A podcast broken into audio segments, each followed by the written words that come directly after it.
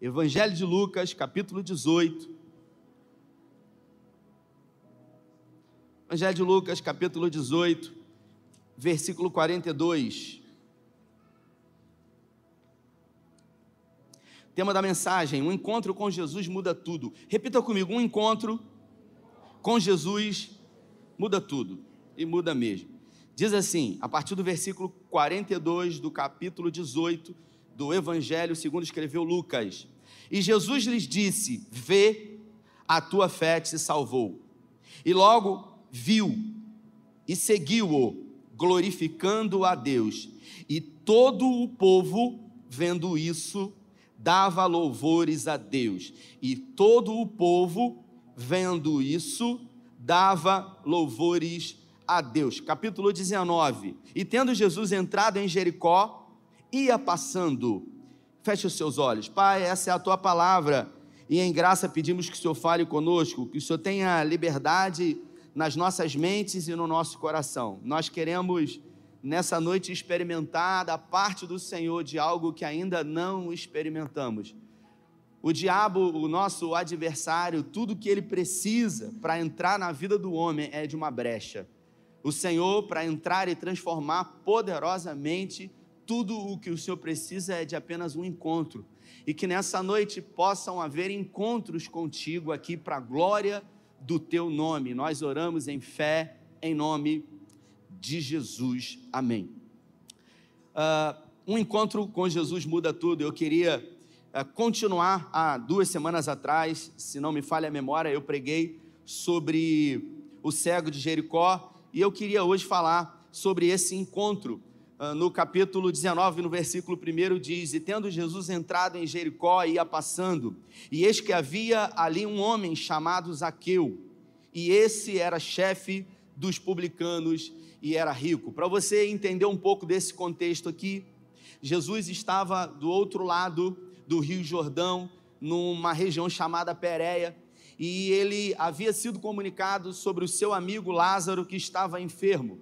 Jesus ele atrasa a chegada até Lázaro, ele cruza a, a estrada ali do deserto de, da Galileia e ele vai em direção a Jericó. Jericó fica aproximadamente 26 quilômetros de Jerusalém. E quando ele está passando por Jericó, o texto diz que ele encontrou primeiro o cego de Jericó e a seguir, ele passando por Jericó, ele é surpreendido por um homem chamado Zaqueu. Zaqueu era um publicano. Publicano é um judeu que se vendeu para o Império Romano. É alguém que decidiu trabalhar para o Império Romano. Só que Zaqueu ele não era somente um publicano. O texto diz que ele era chefe dos publicanos, ou seja, Jericó era uma cidade muito rica, muitos publicanos moravam ali.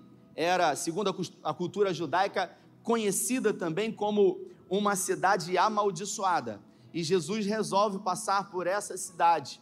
E ao passar por ali, Zaqueu, que era um homem importante, um homem rico, um homem corrupto, porque a sua riqueza era fruto de cobrança indevida de impostos, porque César liberava que os publicanos cobrassem uma determinado, um determinado valor de impostos e o que eles colocassem acima ficariam para si. Ele, como era chefe de todos os publicanos, tinha o seu próprio salário e por isso era muito rico. Só que o dinheiro nas nossas vidas, ele pode comprar e proporcionar muitas coisas. O dinheiro na vida de Zaqueu poderia comprar para ele uma excelente casa em Jericó, poderia comprar para ele talvez alguns camelos, porque carros não haviam naquela época. O dinheiro poderia produzir para ele conforto, bem-estar, segurança, até poder fazer com que ele pudesse comprar algumas mulheres. Não sei se você sabe, é uma cultura, né?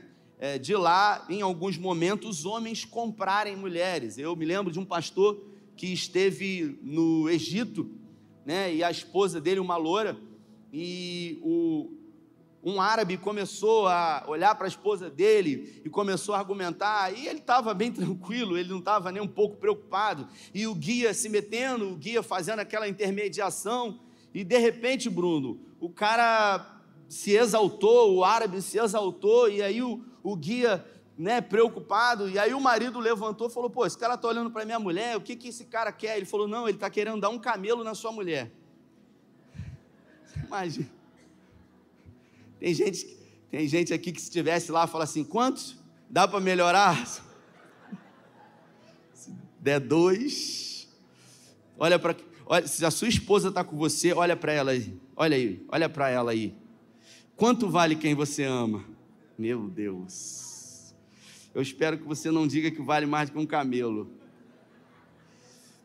E ele ficou nervoso, ficou brabo, né? Aí na hora, não me segura não, aquela coisa. E o cara, calma, rapaz, você acha que a pouco eu aumento?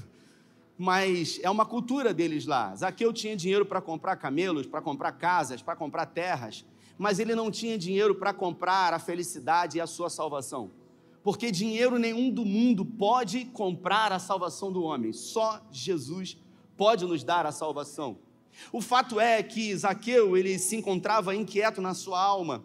Ele tinha dinheiro e tudo o que o dinheiro poderia proporcionar para ele, mas ainda assim, ele não era alguém satisfeito.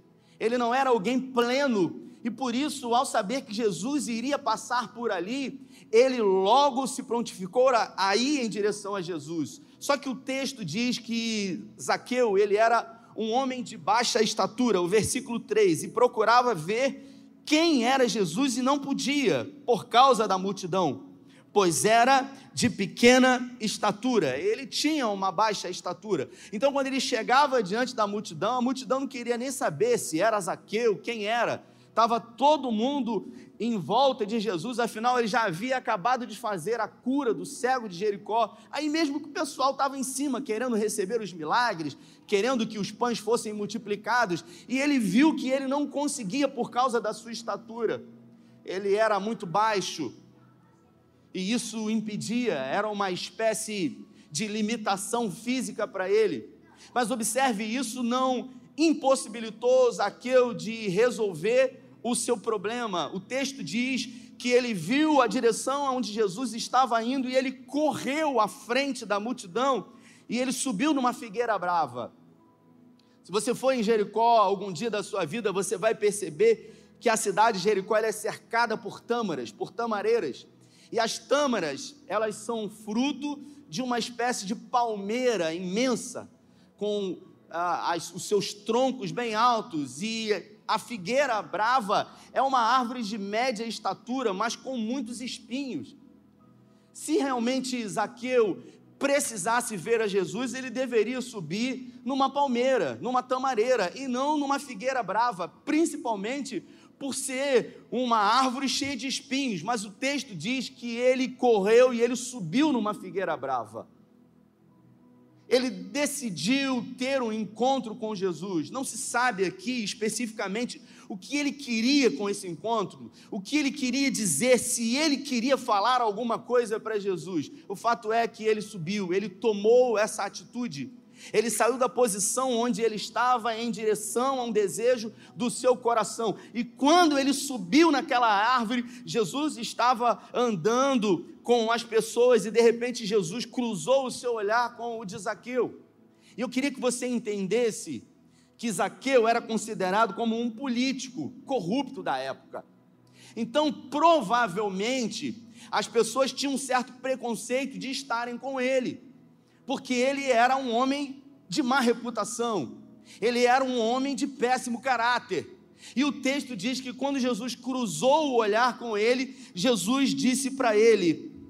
E quando Jesus chegou àquele lugar, olhou para cima e viu e disse-lhe: Zaqueu, desça depressa, porque hoje me convém pousar na sua casa. É curioso porque Zaqueu não falou nada para Jesus, mas Jesus já sabia do que ele precisava. E eu queria que você se atentasse para isso, porque Jesus simplesmente disse: Hoje eu vou dormir na sua casa. E aí você imagina todo mundo ali que queria levar Jesus para casa e Jesus resolveu escolher o de pior reputação. Jesus não escolheu o melhor, Jesus não escolheu aquele que ele achava digno, pelo contrário, ele escolheu o de pior reputação. E o que, que aconteceu quando Jesus tomou a decisão de chamá-lo para descer da árvore e jantar na casa dele? O versículo seguinte diz: E apressando-se desceu e recebeu com júbilo. Vendo todos isso, murmuravam, dizendo: Entrara para se hospedar na casa de um homem pecador. E aí eu li o 42 que dizia quando ele fez o milagre no cego de Jericó, e logo viu e seguiu glorificando a Deus, e todo o povo, vendo isso, dava louvores a Deus. No milagre anterior, quando ele produziu o milagre no cego de Jericó, todo mundo glorificou a Deus. Logo a seguir, ele mandou Zaqueu descer da árvore e ia produzir um grande milagre na vida dele, o povo murmurou. Observe que, ora o povo murmura, ora o povo glorifica. Nós, como seres humanos que somos, somos tendenciosos a estar muito preocupados com o que as pessoas pensam ao nosso respeito. Esse texto revela para nós que as pessoas elas sempre vão ter um posicionamento diferente, de acordo com as atitudes que nós temos em direção àquilo que desejamos. Zaqueu, ele decidiu ter um encontro com Jesus porque algumas coisas na vida dele estavam desajustadas, estavam fora do lugar. Por mais que ele tivesse muito dinheiro, muito poder, muita influência, ele não poderia adquirir coisas que o dinheiro não pode comprar. E por isso a sua alma estava vazia. A sua alma estava angustiada. Tem pessoas que estão vazias por dentro e correm até Jesus, e ao terem um encontro com Jesus, a sua vida é transformada, porque todo lugar e todo ser humano é comum até ter um encontro com Jesus. A vida é transformada, o caráter é transformado, o casamento é restaurado, a vida começa a entrar em ordem. Só que existem pessoas que correm em direção a Jesus para que algumas das suas necessidades sejam atendidas. E existem pessoas que correm até Jesus com necessidades de milagres, de casa, de carro, de empresas, de estabilidades financeiras, e quando Jesus proporciona isso na vida dessas pessoas, isso que Jesus proporciona passa a ser o Deus dessas pessoas. E essas pessoas acabam colocando aquilo que é a bênção de Deus como prioridade, ao invés de colocar o dono da bênção. Zaqueu ele já tinha absolutamente tudo o que o dinheiro pode comprar, mas ele não tinha aquilo que era essencial na vida do ser humano, a paz que excede todo o entendimento. Ele conseguia dormir, mas não era um sono pleno, porque a sua cabeça não parava de se preocupar. É como nos dias de hoje, pessoas que têm dinheiro para ir num psiquiatra, que medica aquelas bolinhas mágicas que te fazem dormir, que te fazem ter sono, mas não conseguem nos fazer descansar. Porque o verdadeiro descanso só conseguimos ter em Cristo Jesus. Porque a paz que excede todo e qualquer entendimento, só Cristo pode nos dar. E o texto diz que Jesus mandou ele descer da árvore e foi na casa dele e jantou com ele. Em nenhum lugar da Escritura você vai ter relatos ou em nenhum comentário judaico sobre o que foi dito naquela conversa. Eu confesso que é uma das coisas que eu tenho muita curiosidade de saber. Qual foi o assunto, qual foi a pauta, Pastor Fonseca, daquela conversa, daquela janta? Mas é curioso que Jesus não estava nem um pouco preocupado do que as pessoas estavam pensando sobre ele. Um homem que estava libertando pessoas, curando pessoas e agora convidou alguém totalmente malquisto. Jesus é especialista em contrariar a lógica. Jesus é especialista em convidar os improváveis para um banquete à sua mesa. O fato é que todo encontro com Jesus muda tudo e aquele encontro não foi diferente, porque naquela noite alguma coisa aconteceu naquela casa.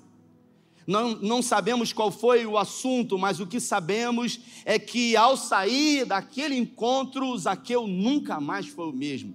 O texto diz: E levantando-se Zaqueu, disse ao Senhor: Senhor, eis que dou aos pobres metade dos meus bens, e se alguma coisa tenho defraudado alguém, restituo quatro vezes mais. Eu pergunto para você, em qual lugar da Bíblia Jesus perguntou para Zaqueu quem ele tinha defraudado? Em nenhum lugar das Escrituras você vai ver Jesus dizendo para ele: vem, ô pilantra, ô safado, ô ladrão, ô corrupto, que eu quero ter uma conversa com você. Isso quem faz é o ser humano. É esse tipo de relacionamento humano que nós temos em relação ao outro. Jesus simplesmente deu a ele aquilo que ele precisava, deu a atenção, deu o olhar que ninguém olha como ele. Ninguém toca como Cristo. E ao receber aquilo que ele nunca na vida havia recebido, uma grande transformação começou a acontecer do lado de dentro e para fora. Porque quando nos entregamos verdadeiramente a Cristo, nós passamos a nos preocupar muito mais com o outro e não somente com nós mesmos. Quando vivemos uma vida chamada humanista e não uma vida cristocêntrica, porque o humanismo, no humanismo, o homem é o centro e todas as coisas convergem dele. Tudo é para ele, por meio dele, para ele. Só que quando temos um encontro genuíno e verdadeiro com Cristo, nós passamos a olhar muito mais para o outro do que propriamente para nós mesmos. Por isso, depois de ter o um encontro com Jesus, Zaqueu saiu dali e a sua consciência trouxe à tona aquilo que ele havia feito. Eu me lembro de um. Eu estava no Amós esse fim de semana e eu conversava com ele. Um irmão aqui da igreja que decidiu. Ele gostava muito de beber, bebia muito, era da rama.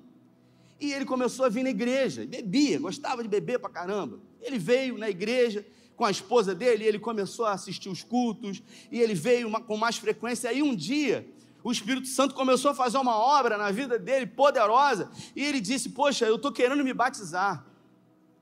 Eu era pastor auxiliar na época. E ele chegou para o pastor da época e disse o seguinte: Olha, pastor, eu estou querendo me batizar, mas tem um seguinte: eu gosto de tomar minha gelada, eu gosto de tomar minha cerveja, eu não fico no bar, eu não fico na rua, eu gosto de tomar a minha gelada com os meus amigos em casa e a gente fica na resenha. E o pastor, na época, com muita sabedoria, disse para ele: Mas o que que uma coisa tem a ver com a outra? Aí ele disse: Ué, mas eu posso me batizar tomando cerveja? Observe que agora ele que tomou a posição de querer questionar o pastor, do que o pastor deveria falar, não pode. O pastor falou: uma coisa não tem nada a ver com a outra. Você tem certeza disso, pastor? E o pastor falou: pode. E a gente batizou esse irmão. E ao ser batizado e não ser imposto para ele pelo próprio homem aquilo que ele deveria ou não fazer, porque escute o que eu vou falar: um encontro com a religião muda a roupa, muda a forma de falar. Você fala qual é, mas agora depois você fala a paz do Senhor. Você anda sem camisa, você encontra com a religião, você agora anda de calça de tergal e de paletó, mas um encontro com Cristo muda tudo dentro de você e não do lado de fora. E esse esse homem ele teve esse encontro, se batizou e fez uma uma resenha na casa dele depois de ser batizado chamou os amigos, encheu o freezer, o cooler de cerveja, e aí, enquanto eles estavam lá, naquele dia, ele disse que não estava muito bem, resolveu não beber tanto, é, botou um copinho e os amigos encheram o caneco, e daqui a pouco ele começou a ver o comportamento dos amigos dentro da casa dele, e ele falou: Cara, eu não preciso mais disso. Não é esse tipo de substância que vai me proporcionar a alegria que eu preciso. Ele teve um encontro com Jesus genuíno e não com a religião. E a Bíblia fala que não é o homem que convence o homem, e sim o Espírito Santo de Deus. Por isso, todas as vezes que nós tentamos convencer o homem, nós não teremos sucesso. Eu me lembro de um irmão aqui da igreja que chegou para mim um dia e falou: Pastor, tem um amigo meu que é ateu, eu queria que você conversasse com ele. E eu falei: conversar o quê? Ele falou: eu queria que você falasse de Jesus para ele. Eu falei: fala você. Observe a posição das pessoas de quererem mudar a concepção das outras e, e ao invés de ter a certeza de que as pessoas vão ler Cristo na vida das pessoas, querem que a figura do pastor possa de alguma forma tentar convencer alguém de alguma coisa. Ninguém consegue convencer o outro de nada. Você que é casado, levanta sua mão, por favor. A sua esposa quer mudar você e ela reclama, e ela fala, e ela insiste, e ela fala com outras pessoas, e ela diz: Você tem que mudar, você tem que mudar, você tem que mudar. E o que, que acontece? Você não muda, porque não é pelo muito falar. Se quando na verdade, ao invés de querer a mudança do outro, eu pratico a minha própria mudança, e ao ver a minha mudança, o outro é constrangido a mudar também. O problema nosso é o problema do outro. Isaqueu agora passou a olhar para aquilo que ele havia feito, para quem ele havia defraudado, e então ele diz: Se eu defraudei alguém, restituirei quatro vezes mais. E disse Jesus: Hoje veio salvação a esta casa.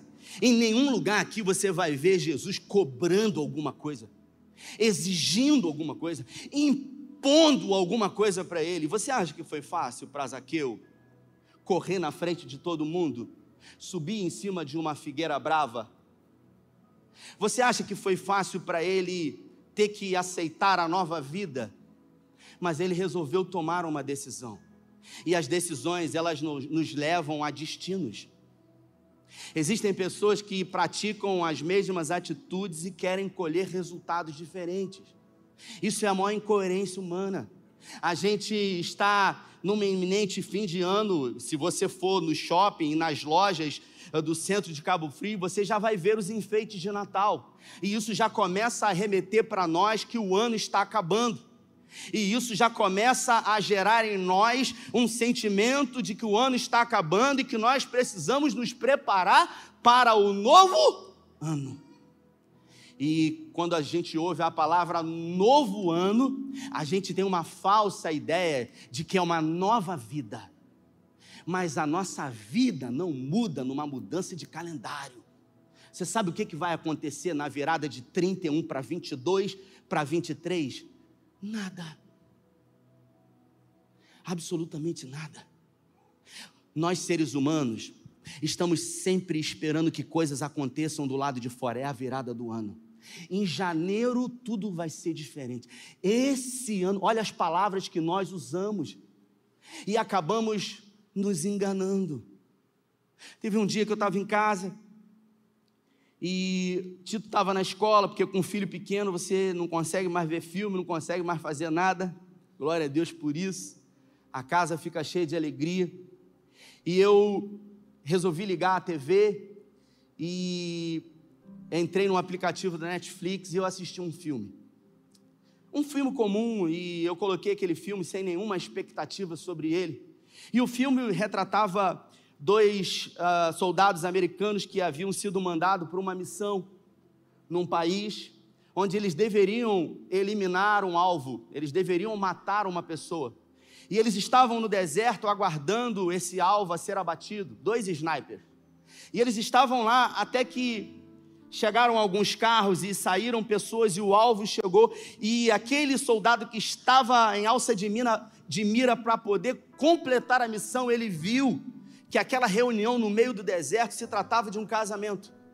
E ele se tentou a não cometer aquele assassinato porque algumas coisas na vida dele no passado arremeteram a história difícil que ele viveu e ele se colocou no lugar daquela pessoa que iria ser morta por ele. E ele acabou não disparando aquele gatilho.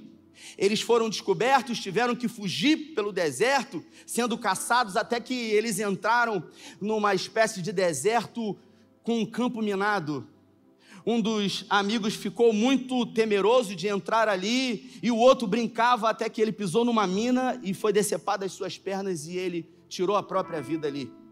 O soldado sobrevivente, desesperado, vendo o seu amigo morrer, correu em direção e pisou em um lugar que fez um barulho. E agora ele estava preso numa mina também. O seu amigo havia morrido e ele, no meio do deserto, com um dos seus pés em uma mina. Ele pegou uma faca, ele enfiou na areia e ele viu que tinha realmente um detonador, uma espécie de metal ali. E ele falou: Agora eu vou morrer. Eu não tenho água, eu não tenho comida, o comunicador está à distância. E o filme passa em torno daquele lugar com aquele homem com o seu pé preso ali.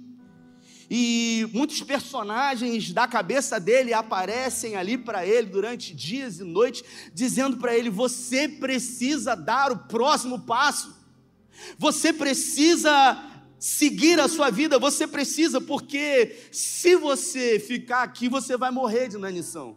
Mas se você sair, você pode ter uma chance. Afinal, havia um rádio a alguns metros de distância que ele não conseguia. E algumas coisas e alguns gatilhos apareciam ali para ele, de histórias da vida dele, que muitas foram as vezes que bloquearam ele de dar o próximo passo, de tentar outra vez, de tentar conseguir de novo por coisas que haviam acontecido na vida dele. Já que eu contei o início, eu vou contar o final. Se você quiser, você assiste depois. E num desenrolar de todo o filme, depois de muito sofrimento e quase morte, ele num desespero ao passar um carro de resgate, ele precisa sair dali porque ele ia morrer. E ele saiu, e quando ele saiu, ele cavou e ele viu que ele havia pisado numa lata. Não era uma mina. Uma lata teve o poder de quase matar e paralisar a vida dele para o resto da vida. Aí eu pergunto para você: qual é a lata que está enganando você e paralisando você de dar o próximo passo? de viver os sonhos que você tem para a sua vida? Qual é o medo que você tem de perder o que você conquistou? Fazendo daquilo que você conquistou o seu Deus, ao invés de colocar Deus como centro que fez tudo na sua vida? Qual é o medo que você tem? Qual é a mina que tem impedido você de dar o próximo passo? Qual foi a palavra que disseram para você que aprisionaram você? O que foi que fizeram com você que tem impedido você de viver aquilo que Deus tem para você? E talvez você pergunte, Deus, aonde tu estás? Deus está no mesmo lugar. Só que existem coisas nas nossas vidas que nós é que precisamos fazer. E nós queremos responsabilizar a Deus de decisões, escolhas e atitudes que nós é, que temos que ter diante dos dilemas que nós vivemos. É aquela velha máxima do filósofo francês Jean Paul Sartre, pai do existencialismo moderno a questão não é o que fizeram com você, é o que, que você vai fazer ou o que, que você está fazendo com isso. Qual é o lugar de importância que você está dando para isso? Zaqueu provavelmente não tinha paz diante da forma como o dinheiro chegava à tua vida. Ele não tinha paz, porque tudo leva a crer que, mesmo tendo muito, pela forma como ele adquiriu, isso tirava paz, porque ele era considerado um traidor para o seu próprio povo. Ele era um judeu que havia se vendido para Roma. O fato mostra para nós que quando Jesus tem um encontro com ele, ele se arrepende e ele entende que Cristo é suficiente em tudo e ele resolve não mais ser escravo daquilo que ele havia conquistado e ele diz: se em algum momento eu defraudei alguém, eu estou disposto a abrir mão de tudo eu vou restituir quatro vezes mais. Jesus nunca pediu nada para ninguém. Agora, quando a gente genuinamente entrega a nossa vida, o governo, a nossa casa, a nossa família para Ele, Ele nos enche da presença dEle e de todas as benesses que a cruz conquistou no Calvário. Eu quero me dirigir a você, eu quero que você fique de pé. Eu quero nessa noite me dirigir a você que veio aqui e que ouviu essa palavra comigo. Você que você que veio aqui hoje e ouviu a história desse homem, e talvez você já tenha ouvido essa história dezenas de vezes, mas hoje o Zaqueu, quem sabe é você. É você que talvez tenha muitas coisas, mas algumas outras coisas te faltam e tudo que você precisa é ter um encontro com Jesus. Poxa, mas eu sou cristão, eu vivo na igreja, eu tenho um testemunho, eu sou líder de célula. Escute o que eu tenho para dizer para você. A religião, ela só tem nos separado dos propósitos de Deus. O que Cristo sempre proporcionou com o homem foi um encontro, uma intimidade, porque Cristo não fundou nenhuma religião. O convite não é um convite para uma religião, o convite é um convite para um relacionamento íntimo com Jesus. A pergunta que fica é: que tipo de sacrifício e esforço você está disposto a fazer em direção a ter um encontro com Ele? Para que Ele possa ressignificar o seu passado, para que Ele possa dar a você uma folha em branco e dizer para você: se eu te libertar, verdadeiramente você será livre. Você será livre das minas existenciais que existem na sua mente. Você será livre de fantasmas que assombram você. Assim como Jó, que vivia assombrado de coisas que ele temia viver. É gente que vive pensando em coisas. Um irmão chegou para mim, viveu momentos difíceis e terríveis na vida dele e ele permaneceu firme no Senhor, e Deus deu a ele condições, e hoje ele tem uma condição financeira. E ele chegou para mim e falou assim: Pastor, eu sinto no meu coração que eu vou perder tudo que eu tenho. E eu falei para ele: Meu irmão, quem que deu para você foi o Senhor. Qual é a sua condição atual? Você está vivendo risco? Não. Eu acordo de madrugada, não consigo dormir. Eu falei, meu irmão, porque você está colocando aquilo que Deus te deu como prioridade na sua vida. Mateus 6,33 diz: Mas buscai primeiramente o meu reino e a minha justiça, e todas as demais coisas, todas as demais coisas vos serão acrescentadas. Um encontro com Cristo muda tudo. E eu quero convidar você a fechar os seus olhos. Se essa palavra falou com você, não importa a sua idade, não importa o seu sexo, não importa a sua classe social, eu gostaria de orar com você aqui na frente. Eu gostaria de, assim como Zaqueu, que você saísse do seu lugar em direção a um encontro com aquele que pode mudar a sua vida. Não importa se você está na igreja hoje ou se você já está na igreja há muito tempo, o que realmente importa é que a multidão, ora vai elogiar e ora vai murmurar.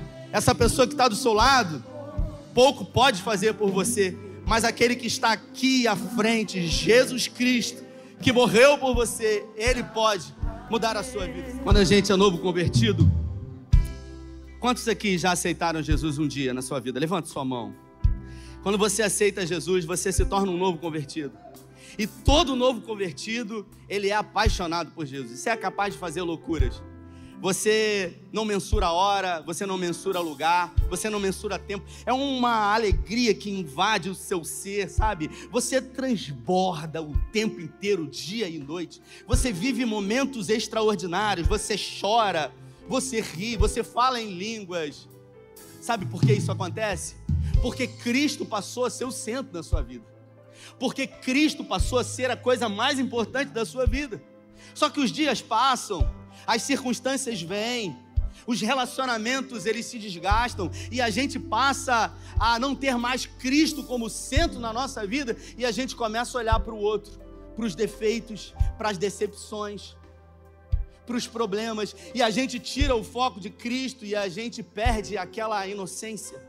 A gente perde a capacidade de ter a alegria da salvação, a gente se torna crítico, a gente se torna seletivo, a gente já não gosta tanto de barulho, ou a gente não gosta tanto de silêncio, a gente não gosta tanto de palmas, a gente não gosta tanto de levantar e sentar, a gente se torna alguém que vive reclamando de tudo, quando outrora, um dia, a gente foi alguém que vivia celebrando, agradecendo e festejando por tudo. Talvez você esteja vivendo esse tempo.